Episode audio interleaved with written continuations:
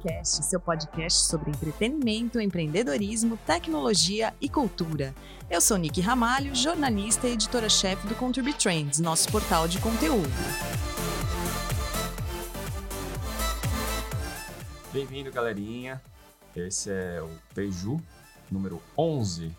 Começando a semana, a gente vai começar hoje a falar sobre processo criativo na criação de conteúdo para marcas. Eu estou aqui com a Nick Ramalho, nossa editora-chefe, e o Vini Ribeiro, que é o nosso diretor de cena barras operações.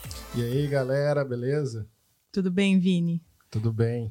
Então a gente vai começar um bate-papo aqui, um debate, é, fazer uma triangulação para explicar para vocês como funciona o processo criativo quando vem o briefing de uma marca ou quando às vezes não vem o briefing e a gente na proatividade tenta criar alguma coisa.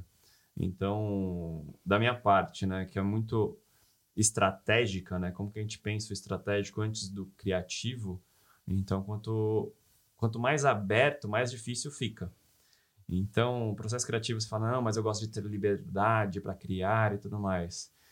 Quando você tem muita liberdade, fica muito difícil de criar. Você não tem um norte para seguir, você não tem para onde tem um ir. foco. Não tem um foco, fica muito mais difícil. Sim. Então eu sempre considero mais fácil quanto mais restrito você tá. E a... desafiadora, e é desafiador também, né? Porque a partir do momento em que você tem limitações criativas, você precisa de ser mais criativo para poder conseguir atender aquele cliente ou aquela marca, né? É, o cliente, através do briefing, quando ele vem, é, ele te dá várias limitações criativas a partir do momento em que ele começa a colocar um funil de informações e afunilar o, o onde você precisa de criar, né? Por isso que a gente começa pela estratégia da marca, geralmente. Exatamente. Então, o que, que a gente faz? Né? É, faz uma imersão mesmo, para entender o que pode ser feito, o que já foi feito, quais são os concorrentes, é, quais são as referências de outros países, tenta sair um pouco da bolha do cliente, ver tudo que está acontecendo naquele universo para se munir de informação, se munir de outros conteúdos para poder criar. E aí é muito estratégico de você entender o que a marca precisa naquele momento, o que ela quer naquele momento, é, se é uma estratégia de conteúdo que vai durar um ano, todo o planejamento dessa estratégia, como, como que ela vai perdurar isso, quais são as editorias que a gente vai trabalhar, como a gente vai criar em cima dessas editorias, qual que vai ser a recorrência disso, se vai ser um post por dia, se vai ser um vídeo por semana, se vai ser uma newsletter por semana, se vai ser um podcast por semana. A partir disso, né, você sabe a volumetria de entrega, você sabe onde você pode pisar e aí você começa a realmente criar. Então, e aí a mente flui do jeito que for. Aí você tem a estratégia bem definida, que nem eu falei de metas, né? Você tem Sim. a meta bem definida, você sabe onde você quer chegar, o que você precisa fazer, a criatividade flui para aquele caminho. Então, o meu processo criativo particular, que eu acho que é uma coisa muito de cada um, hum. é a pesquisa de referência.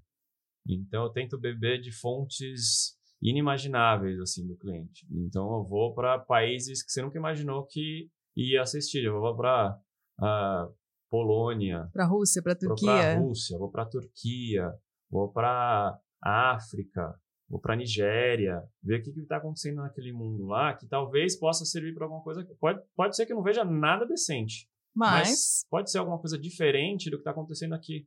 O que acontece? Quando muita gente está vendo a mesma coisa no mesmo ambiente, as coisas começam a ficar pasteurizadas, começa a ficar tudo muito parecido.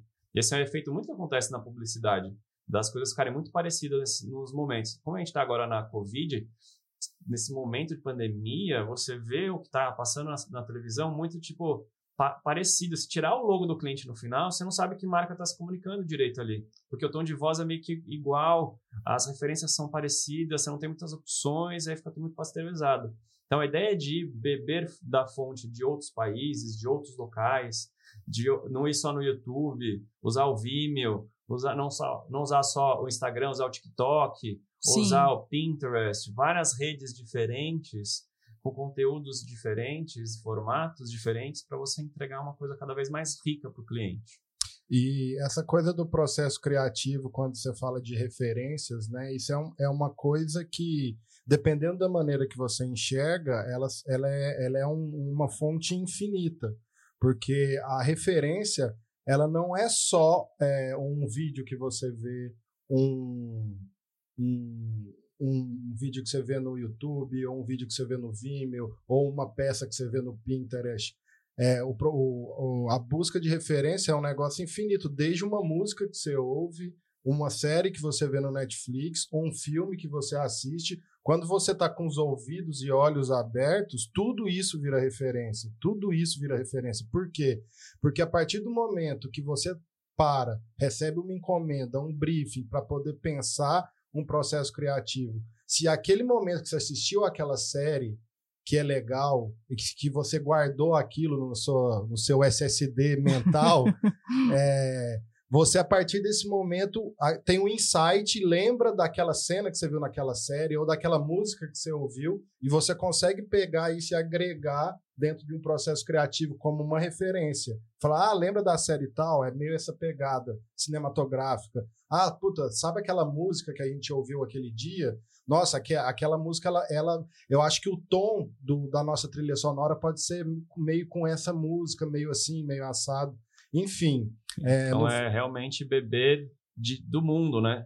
É. Viver é. é a melhor referência. É, é, isso que eu ia falar, perguntar para vocês. Na rua, andando na rua, a gente pode ter muitas ideias bacanas, mesmo sabendo que na rua já estão todas as tendências que a maioria conhece. É, de repente você vê um prédio, você tem uma referência de arquitetura, de arquitetura e isso te dá um insight criativo para uma peça publicitária, por exemplo, para um, uma direção de arte, aí você discute isso com o seu cliente ou com o diretor de arte que está é, é, é, fazendo a operação dessa peça para você. Então é o que o Doug falou, é, é viver é, é uma é, é faz partir... parte do processo criativo a vivência mesmo. Então você pega os roteiristas, os melhores roteiristas são os que têm as vidas mais loucas. Sim. e tem as cara, ideias mais. O cara faz de tudo possível e imaginável para chegar naquele roteiro, porque ele vai atrás de personagens distintos, diferentes, que no dia a dia ele não vai ver, ele tem que sair do comum para conseguir. E assim, outra coisa é, a gente está falando aqui de vivência, está falando de momentos que não são dentro do trabalho. Então, muito do processo criativo é feito fora do seu dia a dia. É a vivência fora do dia. Porque na hora que você está na pressão ali, você precisa expor o que você já absorveu. Então você tem que ser o máximo possível de um, tem que ser uma esponjinha Sim. de conteúdo. Você tem que absorver tudo e saber exatamente a hora que de aquilo, liberar. aquilo que você assistiu funciona para tal cliente. É exatamente essa coisa que me, até me remeteu um filósofo é, é, italiano que chama Domenico De Masi. Hum. Ele fala muito sobre o ócio criativo, Sim. né? E, e, e, ele fala que a burocracia, é, essa, é, o trabalho, ele, ele transforma as pessoas em pessoas não criativas. E quando você consegue vivenciar esse ócio criativo de maneira criativa, que é isso, o que, que, que isso significa, né? Você tá com os olhos e ouvidos e gosto aberto, porque tudo vira referência. No momento de ócio que você está fora do trabalho, pode ser é, uma referência para você eventualmente poder buscar isso no momento de trabalho ou no momento de que você está dentro de um processo de brainstorming junto com o cliente, né? Você vai captar isso lá do momento de ócio que você teve e vai ter um insight porque você viveu a, aquel, aquela coisa e estava com olhos, ouvidos, paladar, olfato aberto, né? Por isso, que, é, por isso que é assim, é, desculpa te cortar, é importante você não querer assistir só o que você gosta você ser incomodado com conteúdos diferentes, buscar coisas que você não está querendo ver. Porque acontece, a gente está num momento que a gente tem o poder de escolha do que, que, o que a gente quer escolher, a hora que a gente quer ouvir, a hora que a gente, a gente quer, quer assistir. A gente tem esse poder e é muito ruim ter esse poder que você se limita do que você vai assistir. Você, você cria acaba... sua própria bolha você fica na bolha da bolha da bolha. Exato. E para você ser criativo, você precisa sair dessas bolhas. E é muito difícil hoje em dia você sair, porque os algoritmos estão lutando para você não sair. É Eles estão te colocando cada vez mais para dentro cada da vez bolha. mais dentro da bolha. É por isso que, por exemplo, eu às vezes reservo um tempo de ócio para ligar a TV. Aí eu ligo e assisto, tô, por exemplo, assistindo um jornal, noticiários, e aí tem um intervalo, eu assisto o comercial. Eu, eu gosto de assistir para ver o que está acontecendo. Ah, Sim. no canal X, olha o que está passando de comercial. No, no canal Y, olha o que está passando. Porque isso tudo serve de baliza e referência, né? Também. Claro. E vocês acham que o processo de, de, de criação do conteúdo em si, que a gente sabe, ele é diferente da publicidade? Não é diferente. Na verdade, publicidade padrão e o conteúdo, eles caminham direto. O processo criativo de música e o processo criativo de um filme, o processo criativo de um texto é praticamente o mesmo. Porque a absorção das referências que você tem, que você consegue escrever ou consegue expressar num vídeo ou no áudio ou no que você precisar entregar de peça. Então, o processo para chegar lá é praticamente o mesmo. Tá.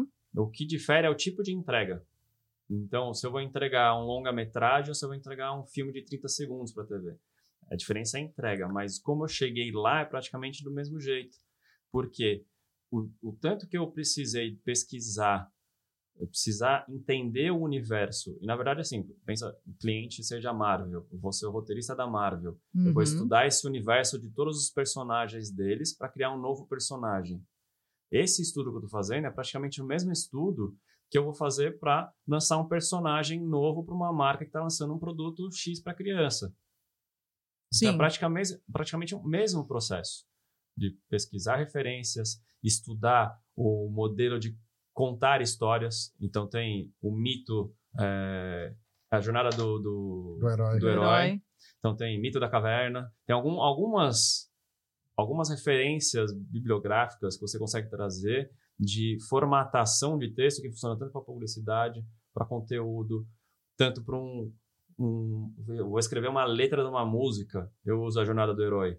Sim. Eu consigo fazer isso também. Para Então, escrever tem- uma matéria jornalística. você escreve- Cara, tem algum, algumas técnicas que te ajudam a pegar suas referências e botarem ela no papel, elas no papel e organizar suas ideias. Porque o, o X da questão no processo criativo é mais a organização das ideias para você chegar num senso Um comum. objetivo. É. Então, o quanto você absorveu e quanto você consegue tirar na hora que você espreme. Por isso, por isso que o processo de brainstorming é uma coisa muito importante de você envolver pessoas que não necessariamente são criativas da agência ou da produtora. Você coloca pessoas que não necessariamente têm um papel criativo e, e, e coloca elas em uma, uma situação desconfortável de um processo de brainstorming, pode sair coisas interessantes. Tipo a pessoa do RH, do financeiro. É, porque geralmente eu tenho uma pessoa, a pessoa necessariamente não está acostumada com, com, com um momento como esse. É óbvio que isso depende, né? Claro. Depende da situação. Quando você envolve uma pessoa que não está habituada com esse processo, pode vir uma coisa boa, assim como pode também não, mas é também interessante. E esse processo de brainstorming é, é o que ele falou. É um processo antes de você começar a organizar as ideias, né? É, você senta com uma galera e começa, tipo, ah, você quer fazer uma, uma propaganda sobre meia. Hum. Aí você vai e escreve, gente, aí, agora é sobre meia. O que, o que, que existe no, no, nesse, nesse universo de meia? Pé, unha, chulé. Aí as pessoas começam Começam. a anotar isso até chegar em algum lugar, né? Tanto que tem reuniões de brainstorming que duram horas, né? Muitas horas. E não chega, parece que não chega em lugar nenhum. Porque É. o que acontece, o processo criativo acontece muito mais enquanto você não está fazendo o que você tem que fazer.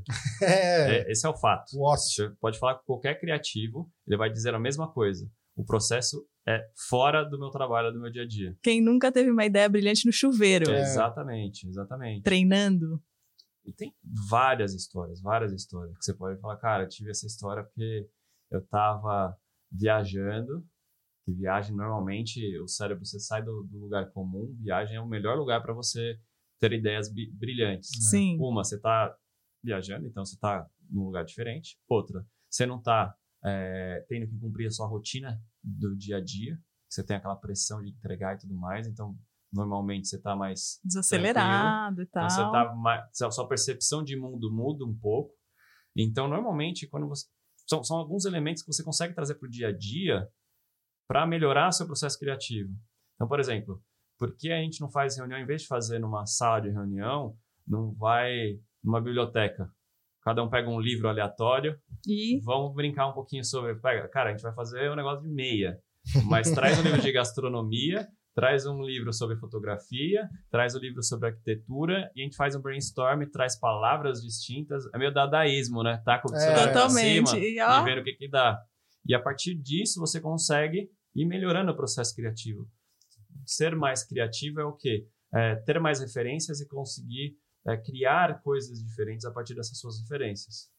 É, exatamente. É a partir do momento que você tem uma demanda e você consegue transformar ela em uma coisa criativa, é exatamente isso que o Doug falou. São suas, suas vivências, suas experiências que você teve durante a vida que você consegue né, é, traduzir isso de uma maneira criativa para atender uma determinada demanda.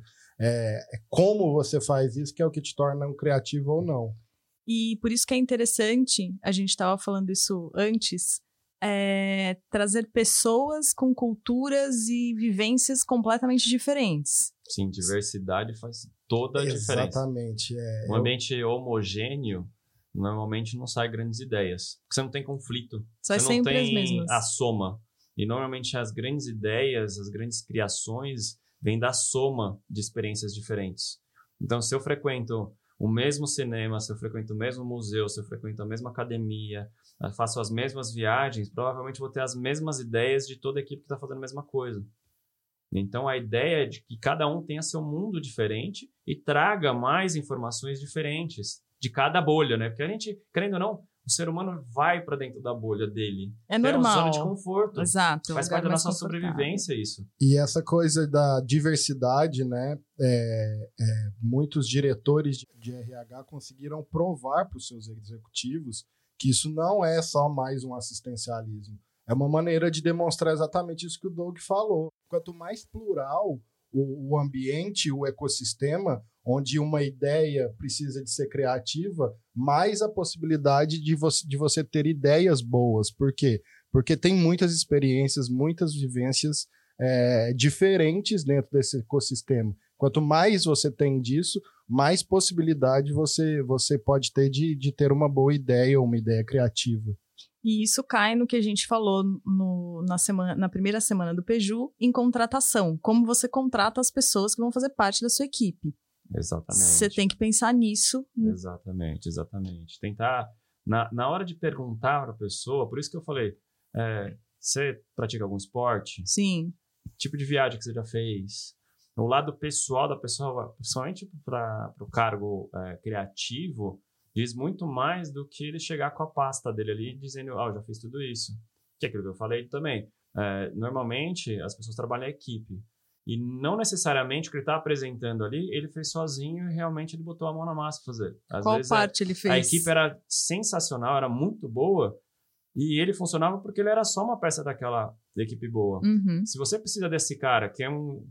Provavelmente é um gênio, mas estava funcionando como um gênio naquele time que estava funcionando bem, se você coloca ele no ambiente que ele está trabalhando sozinho, às vezes ele não vai ser um gênio. Sim. Então tem vários times que colocam um baita de um jogador fora de série, mas o resto não acompanha. O que, adianta? Não adianta nada. E às vezes, o time todo é medíocre, mas esse cara que tá puxando se dá bem, é o cara fodão. E o que acontece? Ah, o cara vai mostrar a pasta de que esse era o cara que tava o gênio por trás e você não acredita. Cara, não, é, não foi ele que fez, entendeu? Então é muito difícil avaliar pela pasta. Uhum. Isso é uma discussão meio controversa do mercado. Que você fala, cara, principalmente motion graphics, né? Que eu tinha usado exatamente esse, esse, Esse exemplo. Normalmente a equipe tem 20 pessoas, cada um fez um pedacinho. Então, na hora de você precisar desse profissional para fazer só um trabalho, você precisar só de um cara, talvez ele não consiga entregar tão bem. Porque tinha um, um Pelé lá no meio do time ali, Uhum. que na verdade você Que queria o Pelé, resolvia. mas o cara mostrou que era o Pelé, mas não é o Pelé, entendeu? É, é, é a prova é, que não, não se faz nada sozinho, Ah. principalmente dentro desse universo, né? Eu que estou mais habituado no universo do audiovisual, é, é impossível, não se faz nada de qualidade sozinho, é impossível.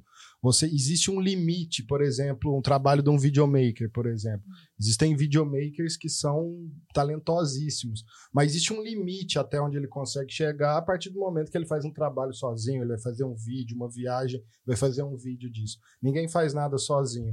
É, é a publicidade, o cinema gosta de colocar nomezinhos, né? De ah, essa pessoa é o criativo Não, dessa é. campanha, É super esse é o diretor desse vídeo. Mas assim, o, o- tanto que hoje em dia essa nova safra de diretores que está saindo, eles fazem questão de pluralizar exatamente porque porque o trabalho do cinema, então, cara, é um negócio que passa por tantos departamentos para até ficar até chegar a ser uma peça boa, que porque que é um negócio muito difícil de personificar em uma pessoa só, entendeu? Não tem por que não acreditar a equipe inteira. A equipe, é, exato.